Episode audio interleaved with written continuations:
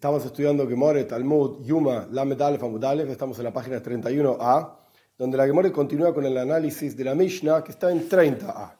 La Mishnah decía, después de la mitad de la página, volviendo para atrás, en 30a, que el Kohen God, el sumo sacerdote que hacía la mayoría de los trabajos en Yom Kippur, iba cinco veces a la mikve, cinco veces al baño ritual, y hacía diez veces Kiddush Yodaim Veraglaim, diez veces santificación de manos y pies.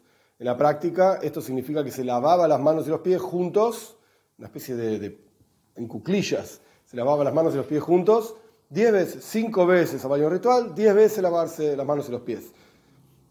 Que esto va a ser ampliamente analizado en la próxima Mishnah. Pero nuestra Mishnah trae esta idea de que la primera vez de estas cinco veces que iba a la mikve era en un baño ritual que estaba en un lugar mundano, digamos, del templo.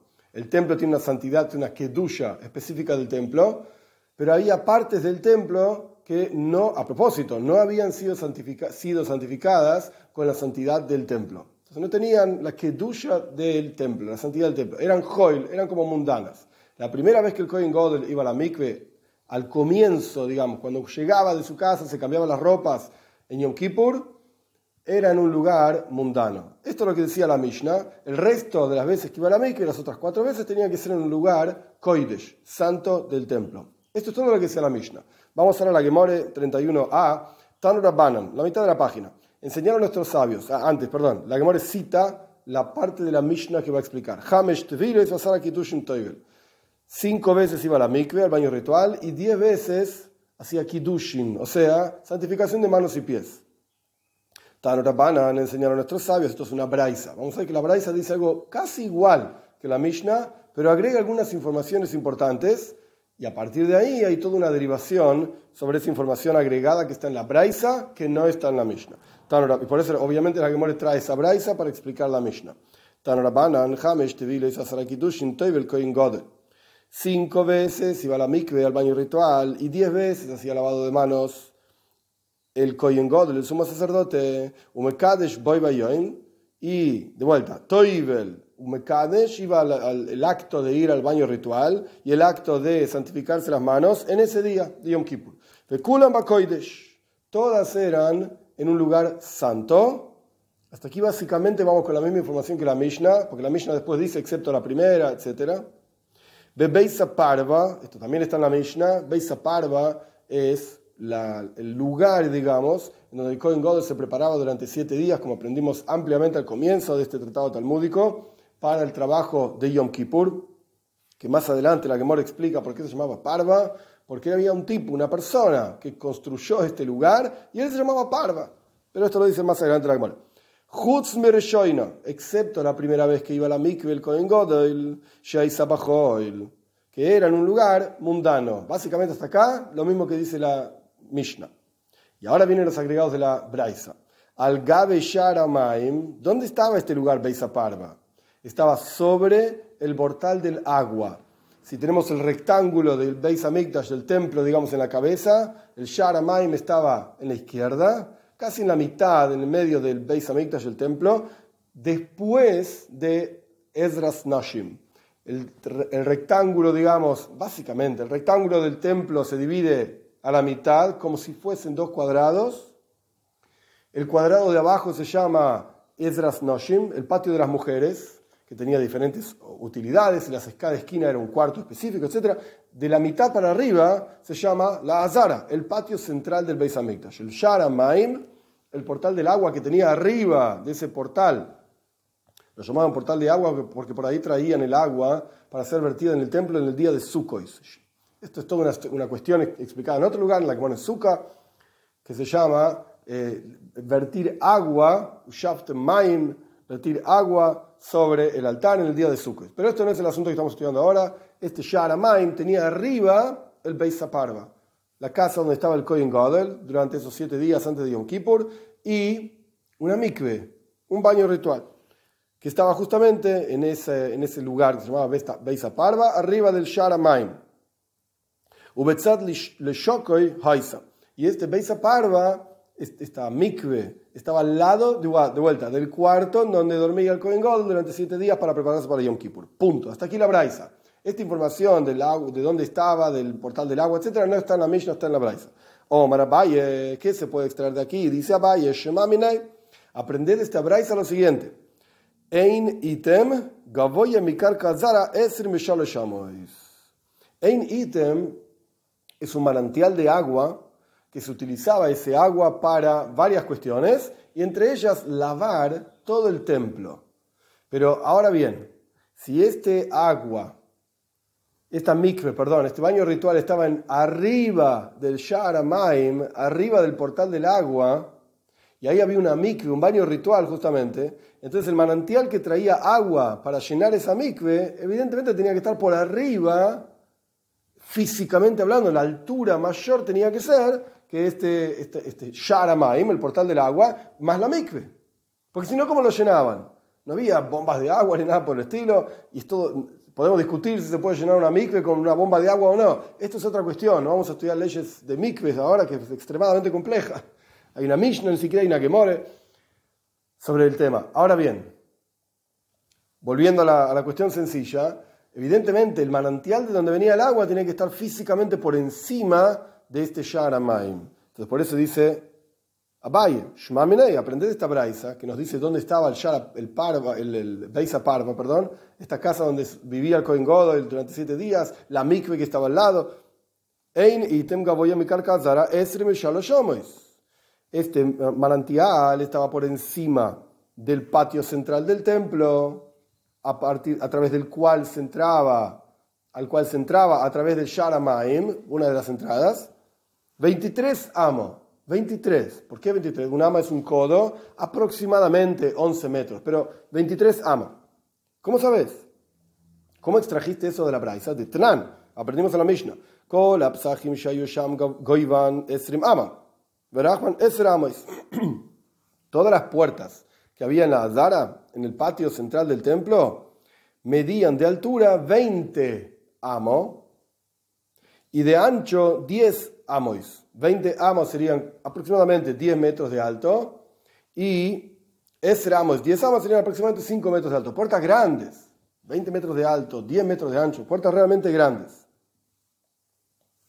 Hutz Michel Ulam, excepto la puerta del Ulam, el Ulam era, digamos, dentro del patio central del templo, el lugar central del templo donde estaba el Koidesh, Koidesh HaKodoshim. No vamos a hacer ahora toda una clase sobre el templo. La cuestión es que la puerta del Ulam era muchísimo más alta, tenía 40 amos de alto y de ancho 20 amos. Era muchísimo más grande. Betania, y aprendimos además en una braisa, dice el versículo, que el Kohen tiene que lavarse la, la, piel con agua. ¿Qué significa esto? Tiene que lavarse en una mikve, en un baño ritual, todo su cuerpo. ¿Por qué dice kol y toda su carne? Explican nuestros sabios. La mikve, ¿cuánta agua tiene que tener? Tiene que tener tanta agua hasta que la persona pueda lavarse todo el cuerpo a la vez en ese agua. Pueda sumergirse por completo, un ser humano común y corriente, en ese agua. ¿Y cuánto es? Midieron nuestros sabios. Amo al amo Un ama, un codo una especie de cubo de un codo por un codo por tres codos de alto. Entonces, de vuelta, perdón, el portal del agua medía 20 amas, igual que los otros portales, excepto el Ulam. Más 3 3 amos, perdón, de la micro propiamente dicho, que sí que el agua del manantial tiene que estar 23 amos más alto que el Beis Hamikdash. Si bien el Beis Hamikdash, el templo estaba en un monte, en el monte Moiria, sin embargo, no estaba en la parte cima, en la parte más elevada del monte, sino que estaba un poquitito más abajo de la cima del monte, que esto es toda una explicación de por qué estaba ahí, cómo era la cuestión. El punto es que era un poco más bajo que la cima del monte, de manera tal que el manantial de donde venía agua para llenar esa mikve estaba 23 amos más alto. Explican nuestros sabios, Shiaru Jajame lo midieron nuestros sabios en la última línea de 31a, Mei mikve arbaim sea el agua, la cantidad de agua de una mikve son, son arbaim, 40 sea, aproximadamente entre 800 y 900 litros en las medidas normales de hoy en día. Todas las mikvois, todos los baños rituales del mundo entero tienen muchísimo más de 900 litros. Acá estamos hablando de la medida mínima indispensable. Y con esto entendimos por qué extrajo a Valle de esta braisa, que explica que el Shara Parva, el, el Beisa Parva, perdón, estaba arriba del Shara Maim. ¿Por qué? Dice esto para enseñarnos que el manantial de agua estaba 23 amos más alto. Pasamos a 31b. Pregunta la que more, ok, esto es lo que dice Valle, muy lindo. amo tikro, amo más vivo, momento. Hay un amo, un codo, que era el techo propiamente dicho del portal. Y hay un codo que se llama Maziva, que le ponían tierra al, arriba del techo para, para, el calor, para el frío, etc. Y ese es otro ama, tenés dos amos más. Entonces en realidad tenés el portal mismo, 20 amos. Dos amos más, más tres amos. Tendría que ser 25. ¿Por qué dice 23 amos más alto? Responde la que more.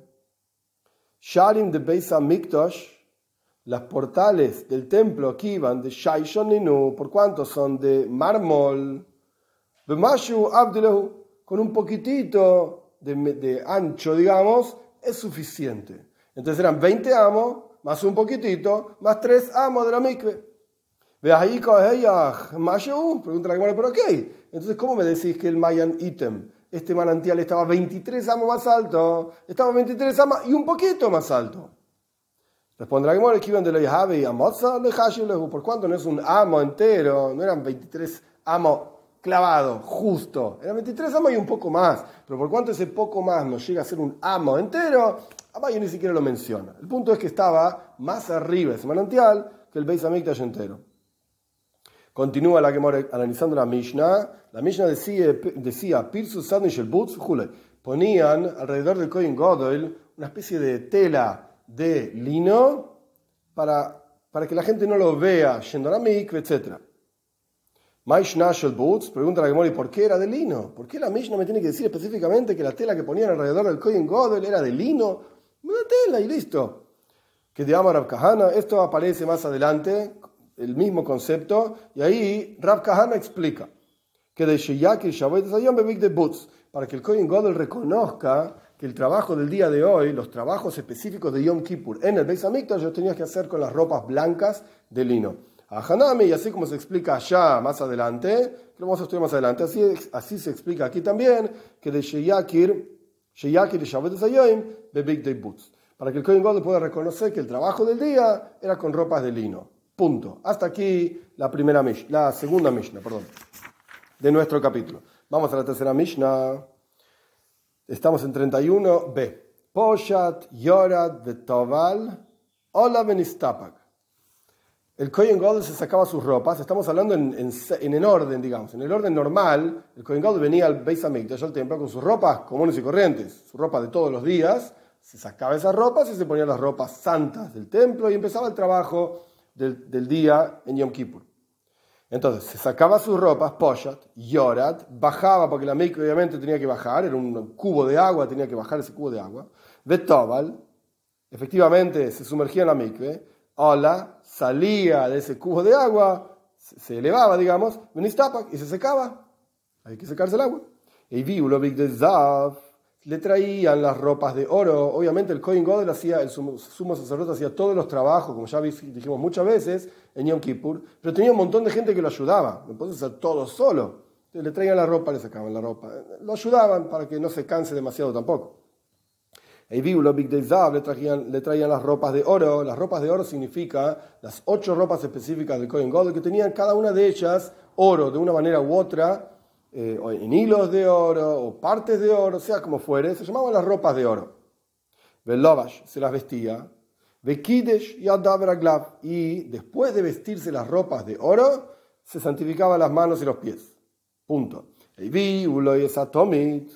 Después, no estamos hablando todo dentro del Beisa Parva. Esto ocurría, lo que estamos describiendo, en diferentes partes del templo. No es todo igual, pero la Mishnah tampoco detalla, bueno, ahora se, movían para acá, ahora se movían para allá, no ocurría todo en el mismo lugar. El punto es que, traducción, el bíbulo de Satomi le traían la ofrenda de todos los días a la mañana, paréntesis, todos los trabajos que el Kohen Godel hacía en Yom Kippur, que correspondían a un día común y corriente, porque era un trabajo de todos los días, el Kohen Godel lo hacía con las ropas de oro. Todos los trabajos específicos del día de Yom Kippur, el Kohen Gadol los hacía con las ropas de lino, las ropas blancas se llaman, Big Day Lavan. El Violes Atomid, acá estaba vestido con las ropas de oro, le trajeron la, ofrenda de todos los días, Kirtzai. ¿Cómo le va a explicar qué significa esta palabra, básicamente lo degollaba. Un Meire Kajer Shechita. Y otro terminaba de hacer, de degollar, el Kohen Gadol degollaba una parte del animal con un cuchillo, otra persona terminaba de degollar mientras el Kohen Gadol recibía la sangre que salía del cuello del animal para ser vertida en el salpicada en el altar. Una persona que estaba al lado de él, por él, eh, terminaba de degollar. Mientras el Kohen Gadol, después de rápidamente matar al animal, recibía con un recipiente la sangre y la salpicaba en el altar. Después el Kohen Gadol entraba al Ulam, justamente como explicamos anteriormente, el lugar más santo del templo, para ofrendar en el, se llama Mizbeya Hazav, en el altar de oro que estaba dentro de lo que se llama el Koidesh, el santo, para ofrendar el Ketoides, el incienso de la mañana, y para limpiar las velas de la menoira, del calendelabro de siete velas, etc. Y después salía de ahí para ofrendar en el altar externo la cabeza y los miembros del animal que acababa de degollar que otros estaban cortando, no es que él tenía que cortarlo, porque eso no es parte de una boida, un trabajo específicamente, vitin y también unos panes que hacía el Kohen Godel todos los días, los otros Koyanim los hacían una vez al comienzo de su servicio, pero el Kohen Godel tenía que hacerlo todos los días. perdón, y el vino, que teres el shachar, ben dam leivarim, shel ben arbaim. Punto. Eh, entonces, después de ofrendar, eh, después de ofrendar el javitín y, el, y vertir el vino en el altar, de la libación que correspondía a la ofrenda de la mañana, la Mishnah explica que el incienso de la mañana se ofrendaba entre la sangre, entre salpicar la sangre de, de los miembros en el altar, perdón, entre la sangre, entre salpicar la sangre, y los miembros de la ofrenda de la tarde. Entonces, la, ofrenda, del incienso de la mañana era entre, en algún momento, entre salpicar la sangre de la ofrenda de la mañana y, y ofrendar los miembros de la ofrenda de la tarde. entre los miembros y las libaciones. Y si el sumo sacerdote era muy anciano o era una persona muy delicada, calentaban agua caliente, valga la redundancia, y la tiraban dentro del agua fría de la mikve, del baño ritual, para calmar el frío, digamos, del agua de la mikve, porque el Kohen tenía que ir tantas veces a la mikve, sin un hombre viejo, anciano, digamos, o muy delicado, se iba a terminar lastimando, resfriando, etc., le calentaban un poquitito el agua de la mikve. Punto. Esta es la Mishnah. Ahora la que more va a analizar una, una Mishnah en realidad que viene después, la siguiente Mishnah, vamos a compararlas con nuestra Mishnah, interesante. Ambrúa Rabbanan Kamedra Papa. Los estudiantes de las papas estaban estudiando con Rapapa y le dijeron la siguiente idea a Rapapa. Ajá, nuestra Mishnah, vamos a repetir, porque había tantos asuntos, vamos a repetir el principio de la Mishnah nada más. Poshat Yorat de Tabal, el Kohen Gadol sacaba sus ropas de, comunes, de que vino de la casa, bajaba a la mikve, se, al baño ritual, se sumergía, a la subía, se secaba, etc. Y después, Kiddush Yad Se vestía las ropas santas y después se lavaba las manos. Ha, esta Mishnah de lo que Rabbi Meir no sigue la opinión de Rabbi Meir. Más adelante aparece una Mishnah de Rabbi Meir. ¿Qué dice Rabbi Meir? De Rabbi Meir, porque si nuestra Mishnah siguiese la opinión de Rabbi Meir, que iban de amar treiki alevisha avid lehu, por cuanto Rabbi Meir dice que las dos veces que se lavaba las manos tienen que ver con vestirse la ropa, o sea, lavarse las manos tiene que ver con el concepto de vestirse las ropas santas del Beis Hamikdash. Aquí también debería haber dos veces que el Kohen Godel se lava las manos y los pies porque se vistió las ropas santas. De vuelta, el Kohen Godel se sacó sus ropas comunes. Ahora, ¿el Kohen Godel se va a vestir las ropas santas? Según Rabbi Meir, debería lavarse las manos, vestirse las manos y los pies, lavar, eh, vestirse las ropas santas y lavarse las manos y los pies. ¿Por qué? Porque cada vez, según la opinión de Rabbi Meir, esto es lo que están diciendo los estudiantes de Rapapa a Rapapa. Según la opinión de Rabbi Meir, cada vez que te vestís, el Kohen Godel se vestía las ropas santas en el templo, tanto las de oro como las blancas, tenía que lavarse antes y después las manos y los pies. Esta es la opinión de Rabbi Meir. Pero ¿qué vemos acá? Nuestra Mishnah dice que se sacaba las ropas comunes, ahí no hay lavado de manos, se vestía las ropas santas y después se lavaba las manos. ¿Cuántas veces se lavó las manos en nuestra Mishnah por vestirse las ropas santas? Una sola vez, después de vestirse las ropas. Eso es lo que dice la Mishnah. Pero la opinión de Rabbi Meir es que debería lavarse las manos antes de, vestirse y después de vestirse. Esto es lo que los estudiantes le están diciendo a la Papa. ¿Dónde está esta Mishnah? Perdón. Es la próxima Mishnah. La próxima Mishnah está en la Medalla Amud Beis, 34b, en donde justamente Rabbi Meir discute este asunto. La Mishnah dice, a pesar de que no estamos estudiando ahí, pero para entender lo que estamos diciendo acá, Eviule Beisa Parva, lo llevaban al Kohen Godel, al Beisa Parva, ya sabemos que era, Ubakoy de Shaisa, y estaban en un lugar santo, Pirsusan de Boots, Beinoel Benoam, ponían unas, unas sábanas blancas de lino entre él y el resto de la gente. Y aquí viene, se santificaba las manos y los pies, uposhat, y se sacaba la ropa. Ok, estaba vestido con ropas santas, se lavaba las manos y los pies y se sacaba la ropa. Rabbi Meir Oimer, Rabbi Meir dice, no, no, no, no. Poshat se sacaba la ropa, kidesh y se santificaba las manos. Los jajomim, los sabios, digamos, llamamos sabios aquella opinión que no tiene nombre, y es la mayoría, los Jajomim dicen, primero se santificaba las manos y los pies y después se sacaba la ropa. Rabbi Meir dice, no, se sacaba la ropa y después se santificaba las manos y los pies, iba a la mikve, le traían las ropas blancas, avanzando rápido, y volvía a lavarse las manos y los pies. O sea, hay discusión entre Rabbi Meir y Jajomim, ¿cómo se lavaban las manos y los pies? Volviendo a nuestra Gemore, la medalla Famud 31b, los estudiantes de, de Rapapa le dicen, nuestra Mishnah no sigue la opinión de Rabbi Meir. Porque si siguiese la opinión de Rabbi Meir, debería haberse lavado las manos después de sacarse las ropas comunes con las que vino de su casa. Se lavaba las manos, iba a la mikve, se vestía la ropa y después se lavaba las manos de vuelta. Pero nosotros no vemos esto. En la Mishnah dice, se sacaba la ropa, se iba a la mikve, se lavaba la, se, lavaba, se ponía la ropa, perdón, se ponía las ropas de oro y se lavaba las manos. Ah, esto es como jajomim. Esto es lo que dicen los estudiantes Rapapo a Rapapo. Oh, Malehu Rapapo, dijo Rapapo, no señor. Ustedes entendieron mal la Mishnah y la opinión de Rabbi Meir y la opinión de Jajomim.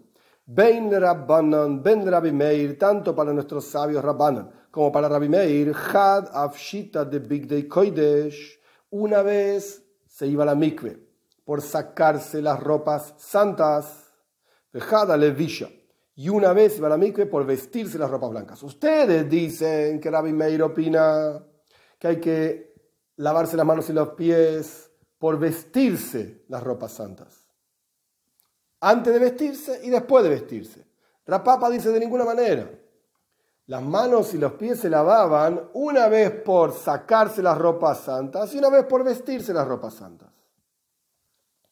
Y aquí, ¿por qué solamente aparece una vez lavarse las manos y los pies después de haberse vestido las ropas santas? y La discusión es la siguiente. No solamente en nuestra Mishnah, sino que Rapapa está explicando la Mishnah en 34b, la Meddalet Amud Beis está explicando ahí que de vuelta, Jajomim dice, nuestros sabios dicen que el Koyen Godoy se lavaba las manos y los pies, se sacaba la ropa, etc. Y Rabbi Meir dice, no, se sacaba la ropa y después se lavaba las manos y los pies.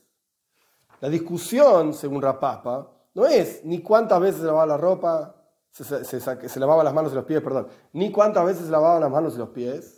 Y tampoco la discusión es si el vestirse y desvestirse requiere lavarse las manos y los pies. Obvio, dice Rapapa, todos están de acuerdo que vestirse y desvestirse requiere lavado de manos y pies.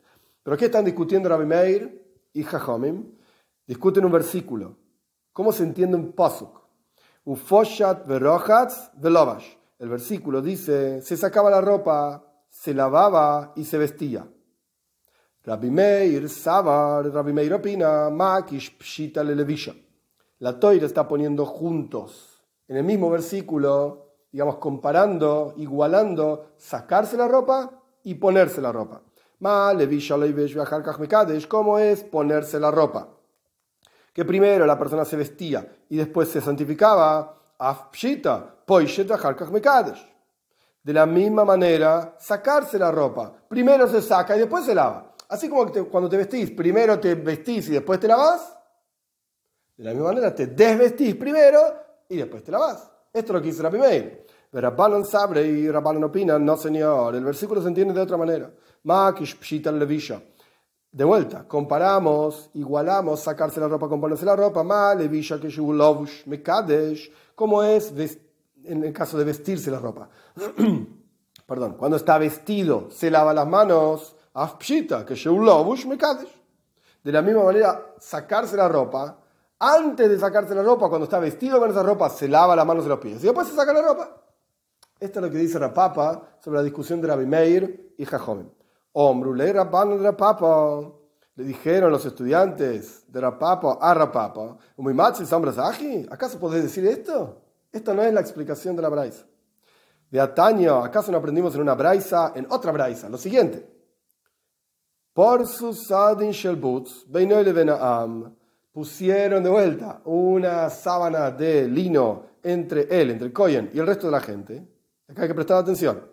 Poshat Veyorat, se sacaba las ropas, la Braisa está hablando evidentemente de la primera vez que iba a la mikve. Se sacaba las ropas y bajaba a la mikve, Betobal, efectivamente se sumergía. Ahora Benistapak subía de la mikve y se secaba. Y viulo Big Day Zav, le trajeron las ropas, le traían las ropas de oro. Velovash, se vestía. y se santificaba las manos y los pies. Hasta acá, aparentemente, todo el mundo está de acuerdo de esto. Porque las primeras ropas que se sacó eran las ropas mundanas, eran las ropas que trajo de la casa. Y las segundas ropas que se pone eran las ropas de oro. Después de ponerse las ropas, se lava las manos. Aparentemente todo el mundo está de acuerdo. Incluso Rabbi Meir. Sin embargo, la Braisa dice que no es así. Rabbi Meir, oíme, Rabbi Meir dice, no señor. Se sacaba las ropas comunes de su casa, hacía un lavado de manos y pies. Y bajaba, se sumergía, subía de la mikve, del baño ritual, y se secaba. Le traían las, ropas, le traían las ropas de oro, se vestía la ropa de oro y se santificaba las manos y los pies. Vemos evidentemente de esta braisa que para Jajomim, para nuestros sabios, el Kohen Godel se lavaba las manos una sola vez después de la primera vez que iba a la mikve después de vestirse las ropas santas, una sola vez, pero para Rabbi Meir dos veces, antes de vestirse las ropas santas y después de vestirse las ropas santas. Rabbi Meir lo dice claramente. Se sacaba las ropas mundanas, se lavaba las manos y los pies, iba a la mikve, se vestía las ropas de oro y se lavaba las manos y los pies. Entonces no es como dice Rapapa. Rapapa decía una vez para sacarse la ropa, una vez lavado de manos y pies para sacarse la ropa, una vez lavado sin pies llamado de manos y pies, para ponerse las ropas o después de ponerse las ropas. Pero no lo vemos eso acá. No es lo que está diciendo acá. Para Rabbi Meir se lavaba dos veces las manos al ponerse las ropas, antes y después. Para, para Jajomim, una sola vez después de ponerse las ropas. Y esta braisa claramente está hablando de la, de la primera vez que iba a la mikve, porque dice simplemente que sacaba su ropa. Oh, la ropa, la ropa común. Oh, Marlehu, entonces le dijo la papa a sus estudiantes, mm, Y Taño, Taño, si la Braisa dice esto, pues la Braisa dice esto y no hay nada que yo pueda discutir. La Papa quiso explicar que tanto nuestra Mishnah como la Mishnah siguiente siguen la opinión de Rabbi Meir, y en nuestra Mishnah no hay discusión, digamos, entre Jajom y Rabbi Meir, esto es lo que Rapapa quiso explicar, y Rapapa no pudo hacerlo. En la práctica, nuestra Mishnah sigue la opinión de Jajomim. ¿Qué dicen Jajomim? Jajomim dice que se lavaba las manos después de ponerse las ropas santas y antes de sacarse las ropas santas, pero en ese caso no había ropas santas para sacarse, no se lavó las manos. Y Rabbi Meir dice, no señor, se lava las manos antes de, ponerse las ropas santas y después de ponerse las ropas santas. El lavado de las manos tiene que ver con vestirse las ropas santas. Esto es lo que dice Rabbi Meir. Ok, dicho esto, Rapapa estuvo de acuerdo con sus alumnos y Taño, Taño, si la Braisa dice eso, pues la Braisa dice eso, paréntesis. Los Amoiroim, Rapapa era un Amoira, un personaje que discute en la época de la Gemara. Los Amoiroim estaban, por así decir, para sacar el certificado de Amoira, tenían que saber toda la Mishnah, de Alpe, de memoria. Tenían que saber, no había dudas. Pero la Braisa no era un libro disponible para todo el mundo. Entonces puede ocurrir que Rapapa no sabía esta Braisa. Totalmente aceptable y no le quita, no le baja su categoría de gran sabio, etc. Simplemente no sabía esta Braisa. Los estudiantes en algún otro caso, lugar, lo que sea, la estudiaron, se la trajeron a Rapapa. Rapapa dijo, ok, si la Braisa dice esto, pues la Braisa dice esto. Mi explicación queda totalmente inválida. Ahora, la que more, en base a esta discusión entre Rapapa y sus alumnos, extrae un asunto interesante. Dijimos, dijimos que había Hamesh Tevilois, cinco veces que se iba a la mikve, incluyendo la primera, después de sacarse la ropa común, y diez veces que se hacía Kiddush Yadayim Raglaim. Diez veces que se, lavaban las manos. Buenísimo. Para Rabbi Meir, tiene sentido. Para Rabbi Meir, la primera vez que fue a la mikve, ¿por cuánto el lavado de manos y pies tenía que ver con vestirse las ropas antes de vestirse santas? Antes de vestirse, después de vestirse. Perfecto, cinco veces a la mikve, diez veces se lavaba las manos y los pies. Pero para Jajomim, la primera vez que fue a la mikve, por cuánto el, el, lavado de manos y pies tiene que ver con sacarse ropas santas. Antes de sacarse las ropas santas te lavaba las manos. ponerse ropas santas. Después de ponerse ropas santas te lavaba las manos. Pero acá en la primera vez que fue a la mikve, por cuánto se sacaban las ropas comunes, no se lavaban las manos y los pies. Eran ropas comunes. Entonces tenemos cinco veces que fue a la mikve, pero nueve veces que se lavó las manos y los pies. Pero la Mishnah dice claramente, cinco veces a la mikve, diez lavados de manos y pies. Mm. ¿Y entonces? Esto es lo que va a preguntar la que ahora. Tiene sentido la última línea de 31b. Tiene sentido para Rabbi Meir encontrar Lamed Bey Samudalev 32a Asara Kidushim. Diez veces que se lavaba las manos y los pies. Pero para nuestros sabios, Tishahavu son nueve veces. ¿Por qué dice la Mishnah y la Braisa? Lo estudiamos también al comienzo de nuestra, de nuestra clase hoy. Y en la, en la Mishnah anterior, ¿por qué dice diez y son nueve? Que se lavaban las manos y los pies. Hombre, la Rabbanan, te van a decir Rabbanan. Ok, ok, un momento. Kidusha Basra, la última vez que se lavaba las manos y los pies. Kiposhit Big Day Koidesh, Velovish Big Day Chol Avidley Hasam cuando se lavaba las manos y los pies por última, eh, por décima vez, cuando se sacaba las ropas santas, al final de todo el trabajo de Yom Kippur, se sacaba las ropas santas y se vestía sus ropas mundanas, se terminó Yom Kippur, ahí hacía la última vez, ahí era la última vez que se lavaba las manos y los pies el Kohen God, el sumo sacerdote, en la práctica, para tener diez veces que se lavó las manos y los pies. Este es el comienzo entonces del Ahmed Beis Amudalev, por cuanto ahora viene toda una discusión un poco más larga, vamos a parar acá y Dios mediante seguimos la clase que viene.